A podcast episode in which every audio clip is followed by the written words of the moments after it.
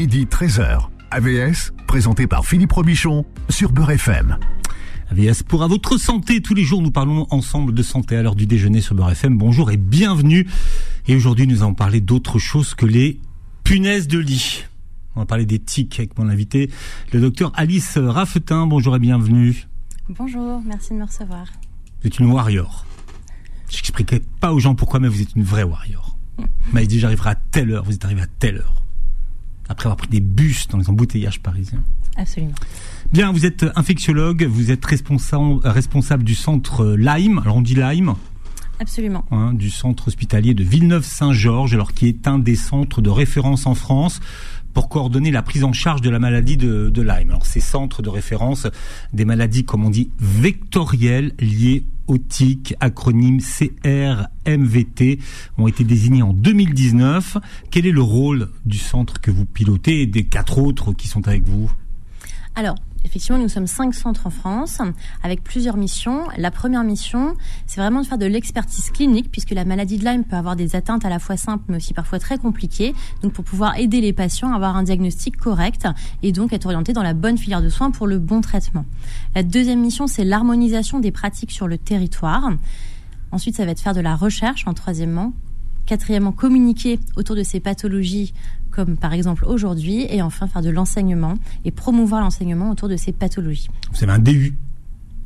Exactement. Donc c'est un diplôme universitaire qui va commencer au mois d'octobre à la faculté, qui est ouvert à plein de spécialités différentes, qu'on soit médecin, infirmier, euh, chercheur, euh, biologiste, entomologiste ou même patient.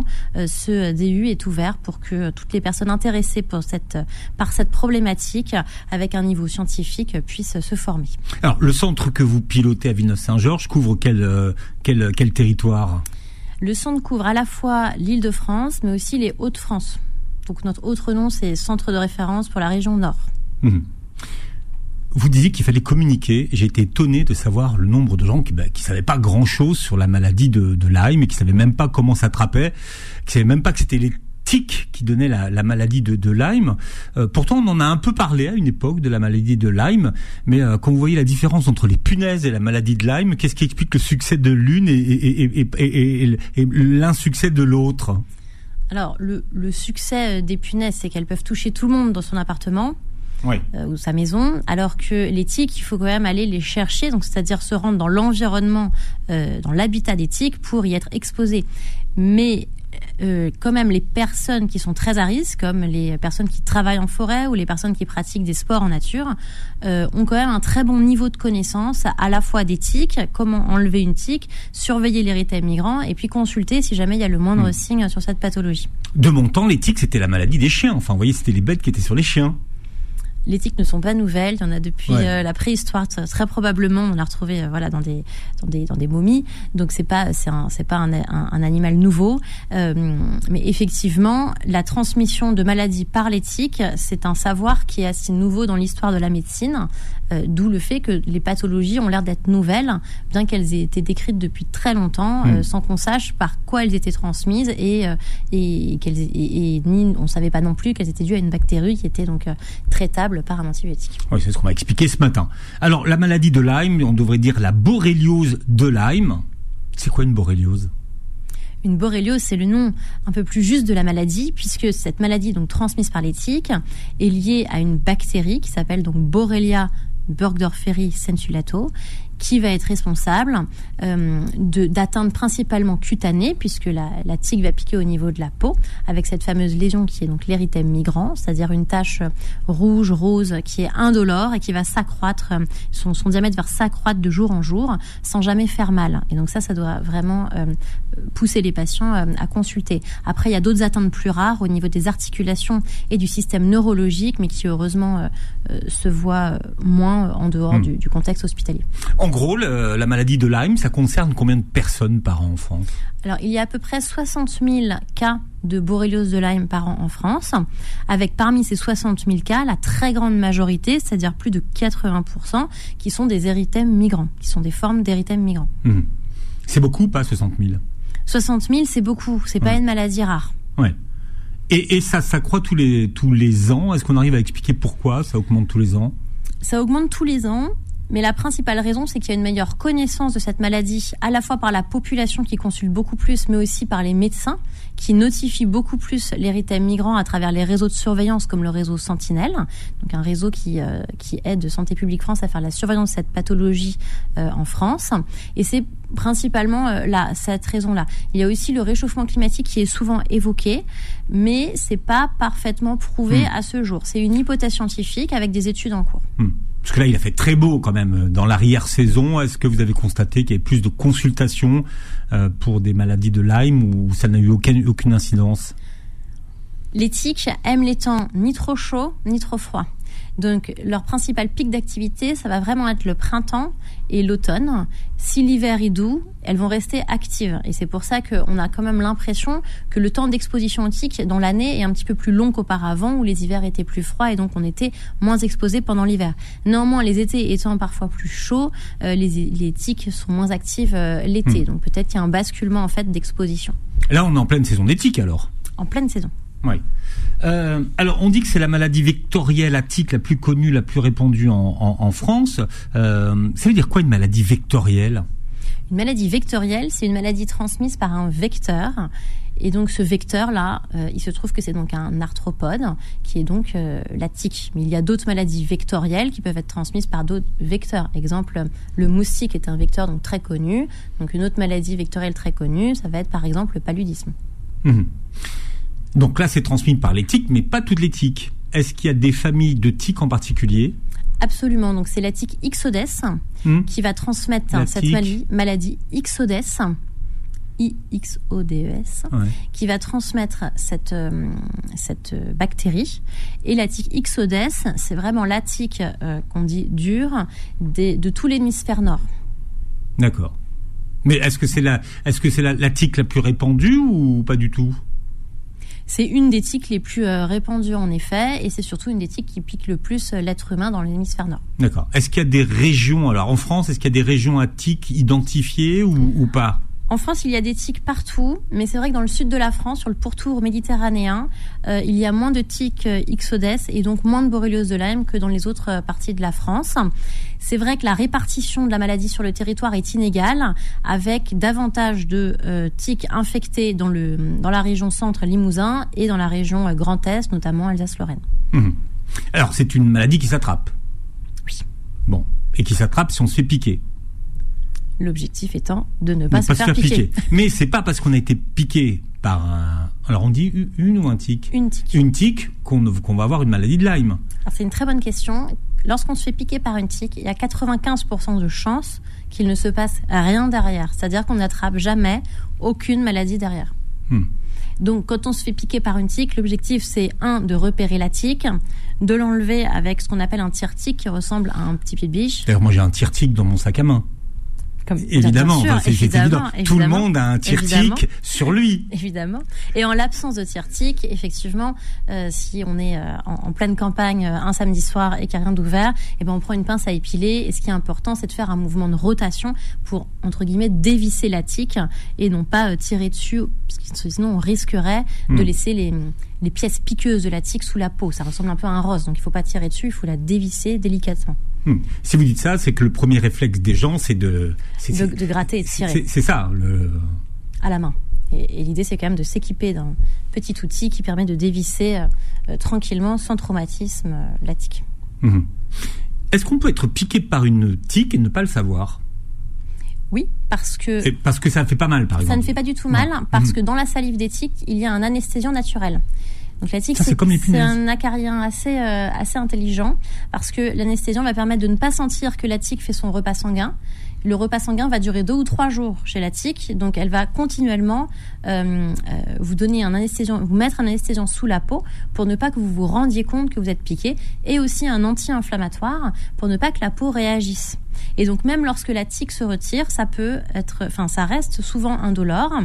Alors certaines personnes réagissent plus que d'autres aux, piqûres, je veux dire de d'acariens, mais on peut, ça peut passer totalement inaperçu. Mhm.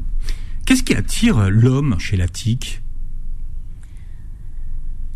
L'homme est vraiment un hôte accidentel, c'est-à-dire que la tique, elle vit dans un milieu naturel où elle a absolument pas besoin de l'être humain. Donc elle fait sa petite vie avec euh, les rongeurs autour, euh, dans les forêts, euh, les grands cervidés, et l'être humain, c'est un hôte accidentel qui va se Hmm. trouver là parce qu'il a été chercher des champignons. Et- est pas, elle va pas le chercher. En fait, c'est ça qu'il faut comprendre. non, elle va pas le chercher et surtout la tique Ixodes, c'est un animal très lent quoi. Donc elle saute pas, elle tombe pas des arbres, elle va pas attaquer l'homme. hein. Mhm. Donc elle, elle vous pique parce que vous êtes vous êtes vraiment mis sur son chemin dans son lieu d'habitat. Mhm. Et est-ce que le, elle, elle, euh, elle transmet cette maladie de Lyme aux animaux?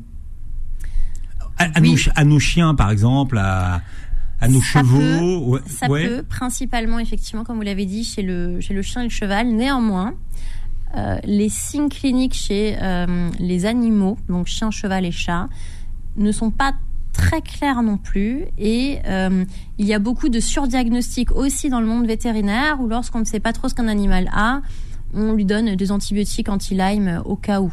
Et donc il faut faire attention au, à pas surdiagnostiquer cette pathologie qui quand même dans les études semble assez rare euh, chez l'animal. Mhm. Alors, la maladie de Lyme, c'est ce qu'on appelle une zoonose, c'est ça? Hein Euh, Est-ce que par exemple notre chien, il pourrait nous transmettre la maladie de Lyme si lui-même l'avait Mm. ou, ou c'est pas contagieux?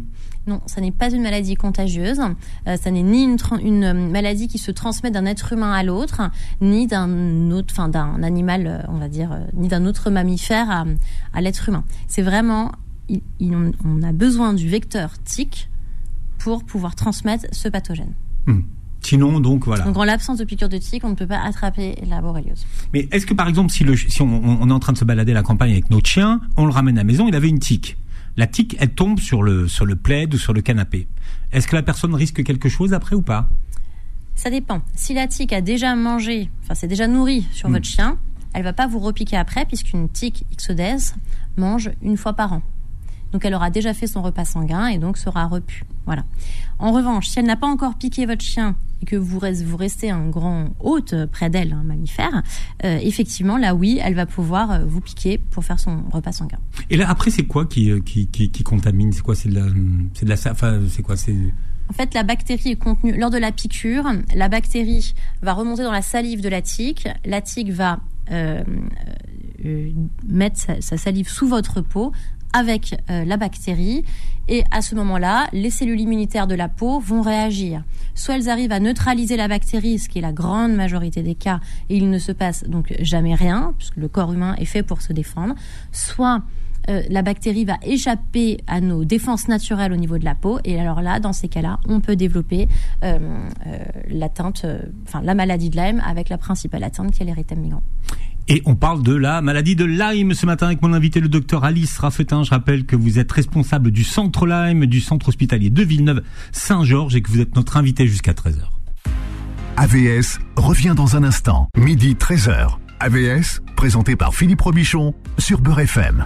Alors on parle d'une maladie, la maladie de Lyme ce matin avec le docteur Alice euh, Raffetin. Je rappelle que vous êtes infectiologue, que vous êtes responsable du centre Lyme, du centre hospitalier de Villeneuve-Saint-Georges. C'est celui qui pilote, euh, vous l'avez dit, hein, la région parisienne et les Hauts-de-France. hein. Il y en a cinq en France et puis il y a d'autres centres départementaux auto également hein, qui euh, sur tout le territoire.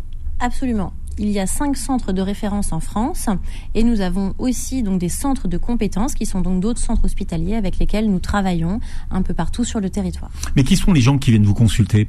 Est-ce que c'est des gens qui viennent euh, à l'hôpital directement ou c'est des gens qui vous sont adressés? Dans la grande majorité des cas, ce sont des patients adressés puisque nous ne sommes pas, euh, nous sommes des centres hospitaliers, donc ce n'est pas euh, un système de premier recours. Le premier recours, euh, ça va être le médecin traitant, le médecin généraliste, qui sont vraiment au cœur du système de soins en France et qui coordonnent les parcours de soins de nos patients. Donc, lorsqu'il y a une suspicion de borréliose de Lyme, qu'il y ait une maladie de Lyme avérée ou pas, le rôle d'un centre de compétences ou de référence est de recevoir donc tous les patients euh, qui le euh, souhaitent ou tous les patients adressés par un médecin qui se pose la question pour faire la part des choses et répondre à la question ai-je une borréliose de Lyme ou ai-je un autre diagnostic qui y ressemble mais qui n'est pas une borréliose de Lyme? Hmm. Et alors, dès le départ, euh, ces centres ont été pensés pour être euh, pluridisciplinaires. En quoi elle consiste, cette pluridisciplinarité, et en quoi c'est important? C'est très important parce que la maladie de Lyme peut ressembler à beaucoup d'autres pathologies, notamment des pathologies de rhumatologie ou de neurologie. Et le fait d'avoir plusieurs compétences euh, de santé, de, de spécialité médicale accessible pour les patients le même jour, au même endroit ou en tout cas dans un temps euh, réduit, permet à la fois d'avoir un examen clinique du patient bien plus complet, de pouvoir mieux analyser tous les examens complémentaires déjà faits ou ceux qu'il faut encore faire pour trouver le diagnostic. Et enfin, une fois que le diagnostic est trouvé avec précision, proposer le bon suivi dans la bonne filière de soins. Hmm. Et quand vous dites avec précision, aujourd'hui, on arrive à poser des diagnostics avec précision pour ce qui concerne la maladie de Lyme ou pour ce qui n'en est pas? Exactement. Lorsqu'un patient vient nous voir pour une suspicion de Lyme, au final, quatre situations vont se présenter. Soit le patient a une borréliose de Lyme confirmée, il n'y a pas de doute, c'est-à-dire qu'il a été euh, exposé au tic, il a des symptômes, des signes cliniques qui évoquent très fortement une maladie de Lyme. Et en plus de ça, sa sérologie, les anticorps dans son sang sont très positifs. Donc il n'y a pas de doute sur le diagnostic. Soit il y a une borréliose de Lyme possible, c'est-à-dire qu'il va manquer un de ces trois arguments, mais les signes sont cliniques en général sont très évocateurs et donc on va quand même le considérer comme une maladie de Lyme et on va le traiter comme tel. Ou sinon, on a des patients qui ont été parfaitement traités pour une maladie de Lyme, mais qui présentent encore des symptômes post-infectieux. Donc maintenant, avec le ce qu'on appelle le Covid, euh, le, Covid long, la population générale et même l'ensemble du, du, monde médical est beaucoup plus sensibilisé à ces fameux symptômes post-infectieux, dont la prise en charge doit être très précoce euh, dès le départ, notamment avec un grand réseau de rééducation. Donc là aussi, on a besoin des médecins du sport, des kinés, etc qui sont présents dans les centres de référence. Et enfin, le dernier cas, ça va être tous les autres patients qui ont en fait un diagnostic qui n'a rien à voir avec une maladie de Lyme, mais qui avaient des, des, des signes qui pouvaient y faire penser à tort. Voilà. Donc l'idée, c'est vraiment de proposer le bon diagnostic, comme je vous ai dit, donc précis, avec l'orientation dans la bonne filière de soins le plus précocement possible. Alors avec la création des centres, c'était aussi éviter l'errance thérapeutique des débuts d'il y a une dizaine d'années. Euh, alors aujourd'hui, quel est le, parcours de soins? Quelqu'un qui a été piqué par une tique, finalement, eh bien, il a attrapé la borreliose. Euh, c'est quoi son parcours de soins? Premier parcours de soins, je me fais piquer par une tique, je la vois. Donc chez moi, je me suis équipée d'un tire-tique où j'ai la pince à épiler et donc je vais euh, l'enlever avec ce petit mouvement de rotation. Je désinfecte après et dans le mois qui suit la piqûre de tique, je surveille l'apparition de ce fameux érythème migrant. Donc cette tache rouge euh, qui ne fait pas du tout mal, qui ne gratte pas et qui s'étend en diamètre de jour en jour sans jamais faire mal. Dans ce cas-là, on arrive euh, à, avoir besoin donc un recours médical et donc le patient doit aller consulter le médecin généraliste. Donc après une piqûre de tique, c'est de l'autosurveillance. S'il y a un, un migrant, le premier parcours, c'est un parcours de soins en ville avec son médecin traitant, qui est tout à fait apte et qui connaît très bien l'érythème migrant en général et qui va vous traiter en ville. Et si jamais il y a des signes, des symptômes qui sont plus atypiques ou qui touchent une articulation ou le système neurologique comme une paralysie faciale ou des douleurs qui ressemblent à une sciatique mais euh, vraiment particulièrement douloureuse, inhabituelle par rapport à ce que les patients ont pu connaître auparavant. Alors, ça, là, ça, ça, peut arriver à quel moment Au bout de combien de temps En général, ça survient maximum dans les six mois qui suivent la piqûre de tique. Et dans ce cas-là, pareil, on va voir son médecin généraliste qui lui va rédiger une lettre pour un centre de compétences ou de référence qui vous recevra euh, dans un délai euh, euh, assez court, hein, notamment dans les cas de grandes douleurs, pour pouvoir répondre à ce, à ce problème de santé. Voilà. Après, c'est vrai qu'on a beaucoup de patients qui sont en grande errance médicale aussi, c'est-à-dire que ça fait depuis 10 ans qu'ils n'ont pas de, de, diagnostic. Donc il y a moins d'urgence à les recevoir, on va dire, dans un temps court parce que euh, on n'est pas au stade aigu d'une maladie de Lyme. En revanche, il va falloir prendre le temps en amont de la consultation de lire l'ensemble de leur dossier médical et c'est pour cela qu'on demande aux patients d'envoyer leur dossier médical complet avec tous les examens déjà faits, tous les comptes rendus des médecins déjà vus, etc. Pour un, ne pas refaire ce qui a déjà été fait, deux, faire déjà une pré-synthèse avec des hypothèses diagnostiques avant la venue du patient pour pouvoir essayer de tout centraliser le plus rapidement possible le même jour et à partir du moment où on reçoit le patient, lui donner là une réponse la plus adéquate possible, le plus rapidement possible dans la bonne filière de soins. Donc ça c'est au centre, c'est au centre ça, c'est dans les centres de référence, voilà, pour les cas les plus complexes de grande errance médicale. Alors on dit qu'il y a trois stades hein, dans la maladie de Lyme. On a commencé à en évoquer un. Donc le, premier c'est donc la, la, la, la tâche qui se qui s'élargit. Donc l'érythème migrant, voilà. qui est la première forme précoce, qui survient en général dans le mois qui suit la piqûre de tique, euh, une forme indolore, complètement bénigne, qui répond à euh, une, 10 jours d'antibiotiques et qui en général n'a absolument aucune séquelle et qui présente très rarement des symptômes post-infectieux. Donc ça c'est la forme simple. Et c'est la forme majoritaire, c'est plus de 80% des cas. Après, il y a des formes qu'on appelle disséminées, qui vont être diagnostiquées soit précocement, c'est-à-dire avant 6 mois dans les six mois qui suivent la piqûre de tique, ou parfois pour des cas plus complexes, au-delà de six mois qui suivent la piqûre de tique. Alors pourquoi on fait cette différence? En fait, les atteintes, elles ne changent pas forcément. C'est toujours principalement des atteintes articulaires ou neurologiques, hmm. mais c'est juste que c'est cutané, articulaire ou neurologique en gros. Principalement, plus rarement cardiaque et oculaire, mais enfin c'est vraiment beaucoup plus rare. Hmm. Et surtout, pourquoi on fait la différence entre précoce, c'est-à-dire avant six mois, ou tardif après six mois?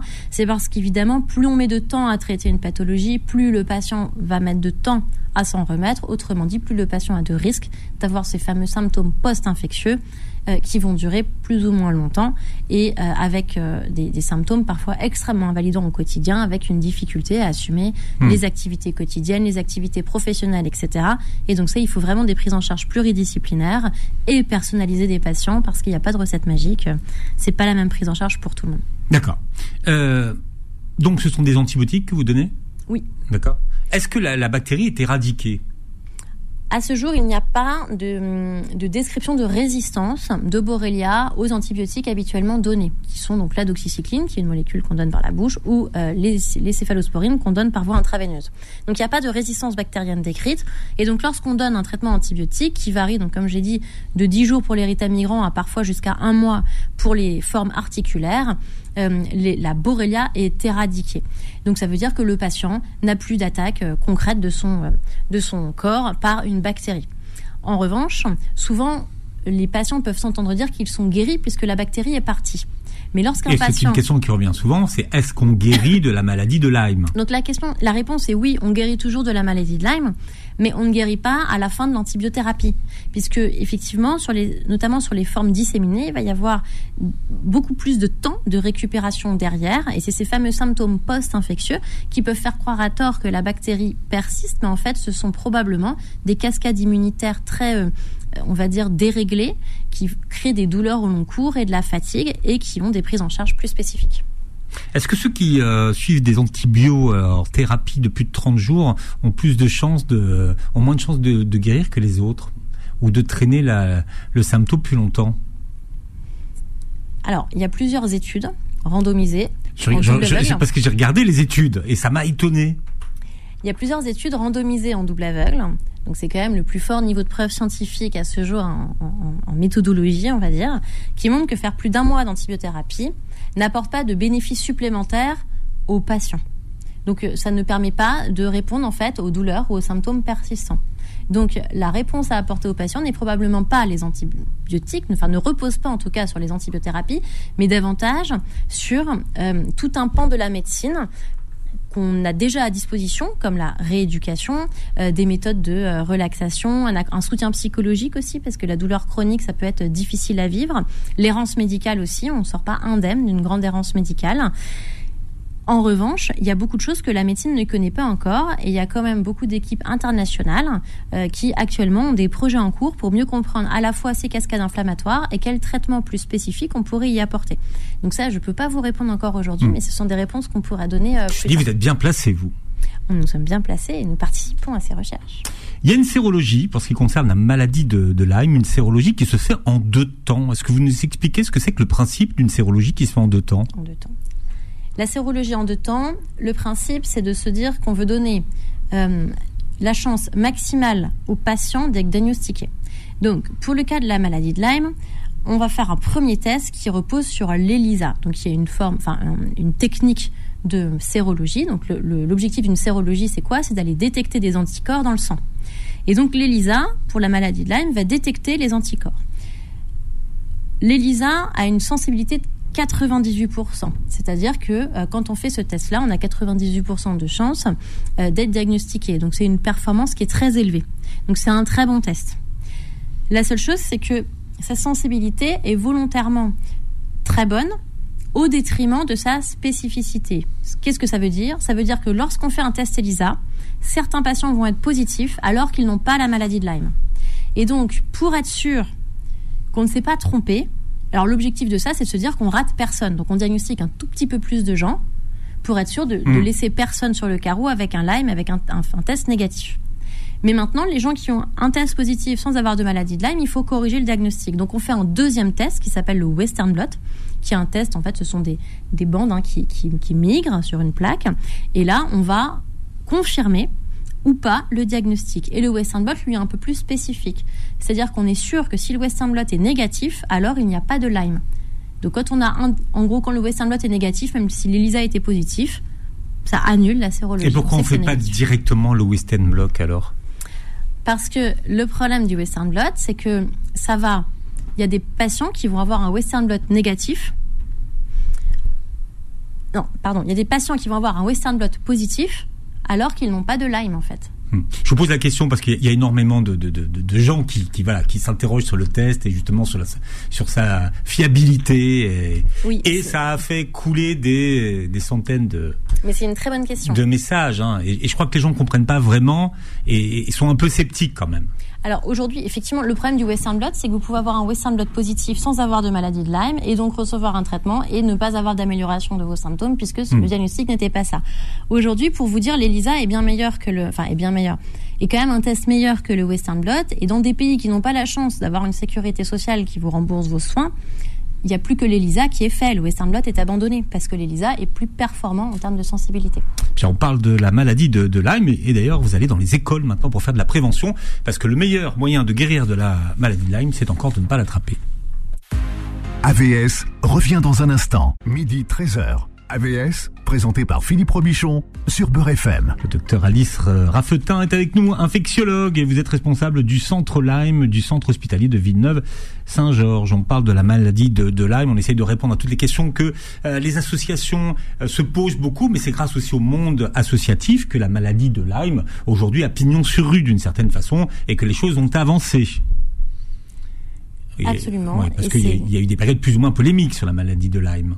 Absolument. Alors la polémique existe toujours euh, sur certains sujets, mais il est vrai que euh, les associations ont permis de sensibiliser, enfin d'aider en tout cas la sensibilisation au niveau national euh, sur cette pathologie et à sa prévention, euh, ce qui est extrêmement important puisqu'évidemment le meilleur, la meilleure façon de ne pas attraper euh, cette maladie est de ne pas se faire piquer par les tiques et donc de, de Mm. la prévenir. Et c'est pour ça que le centre de Villeneuve-Saint-Georges euh, eh bien, organise des sessions de sensibilisation destinées aux enfants. Vous allez dans les écoles. Euh, mais pour tous ceux, alors il y a les enfants, mais pour tous ceux qui nous écoutent, qui travaillent euh, peut-être dans les, dans les bois, qui travaillent au, con- au contact des, des tiques, comment est-ce qu'on s'en, on s'en préserve des tiques?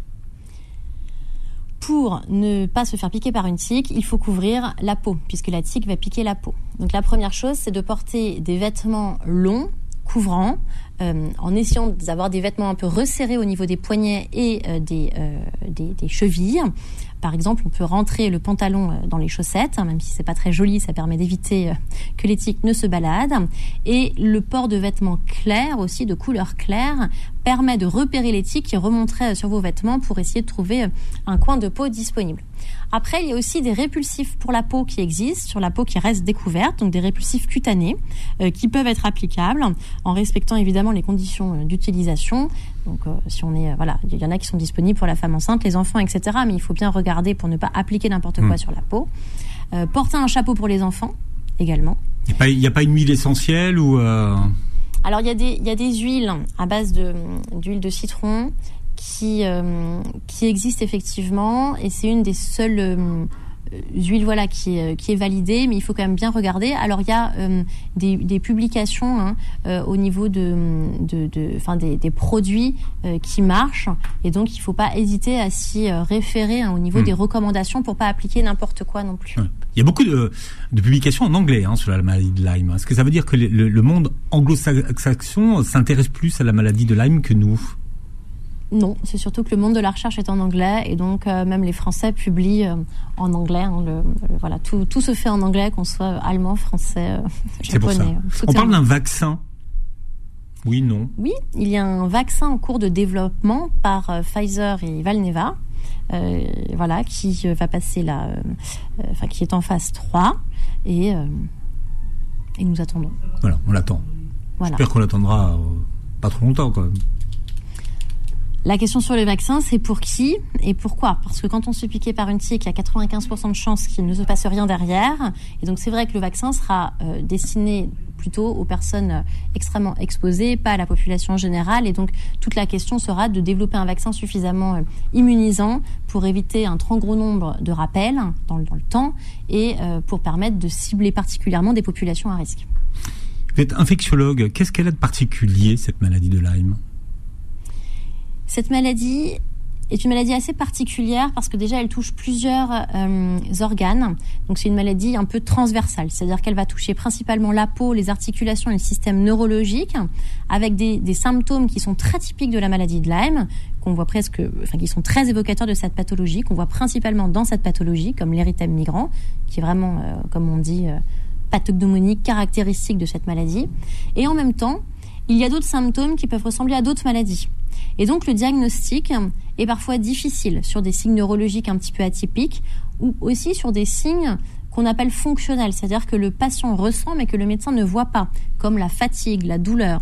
Et lorsque ces symptômes sont au premier plan pour le patient, avec des répercussions très importantes dans leur vie quotidienne, mais qu'en fait la lésion organique passe même au second plan pour les patients, euh, si le médecin ne fait pas un examen clinique physique approfondi, hmm. on peut passer à côté du diagnostic. D'où l'importance d'avoir vraiment un bon interrogatoire de ces patients sur l'exposition, de... leurs loisirs, de bien interroger les patients quand ils viennent vous voir euh, pour connaître leurs activités, s'ils font des loisirs en forêt, s'ils ont des expositions, euh, etc., s'ils ont voyagé, et aussi de, de bien les examiner de la tête aux pieds pour ne pas méconnaître ce diagnostic.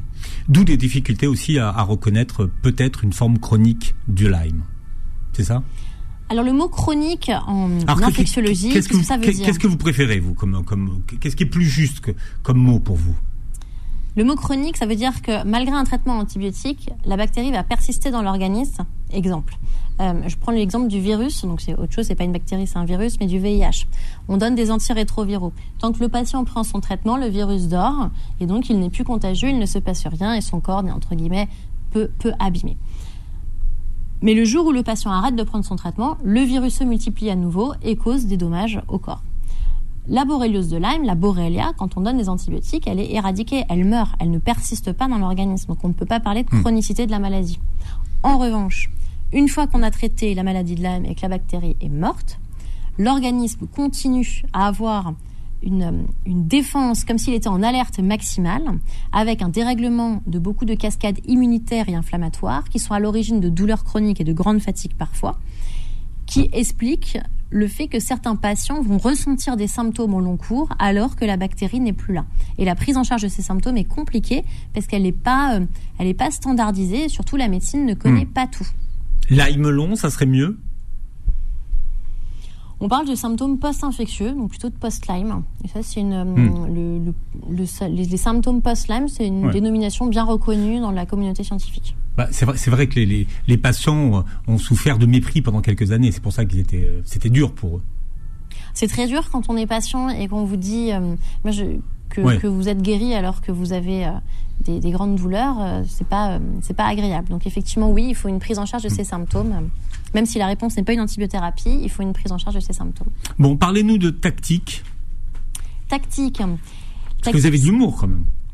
Absolument. Alors Tactique, c'est un logiciel de consultation qui est disponible dans tous les centres de référence et dans pas mal de centres de compétences. Et l'objectif, c'est d'avoir un dossier médical commun à tous les patients qui prennent en charge la borréliose de Lyme pour justement harmoniser les pratiques, pour que le patient ait la même chance hmm.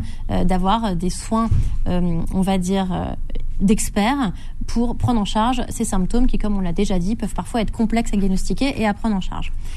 Ça, c'est le premier objectif de tactique. Son deuxième objectif, c'est aussi d'avoir une base de données nationale qui nous permet d'avoir un suivi épidémiologique de nos patients donc au long cours et de pouvoir progresser, enfin, faire progresser la recherche sur cette pathologie. Ça serait bien une application? C'est une très bonne question. Donc, on travaille à une interface pour les patients qui auraient accès à une partie euh, de ce dossier médical et notamment pour remplir des euh, questionnaires, pour euh, participer à la recherche pour nous aider, nous, à mieux comprendre ces fameux symptômes prolongés et les répercussions sur leur qualité de vie pour pouvoir justement mieux adapter les prises en charge. Bon, qu'est-ce que vous n'avez jamais dit sur la maladie de Lyme et qu'il est important pour nous de savoir aujourd'hui, en exclusivité mondiale sur Beurre FM La maladie de Lyme est une maladie dont on guérit à condition d'être pris en charge correctement et dans une filière de soins adaptée et je dirais euh, officielle.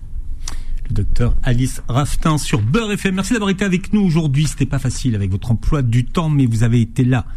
Merci et, je, à et je vous. en remercie. L'émission euh, est réécoutable en podcast. Hein. Elle se réécoute très bien d'ailleurs sur euh, beurrefm.net ou alors sur les plateformes qui reprennent l'émission. Et vous verrez la vidéo sur notre chaîne YouTube. Merci d'avoir été avec nous et passez une très belle journée. Santé sur Beurre FM.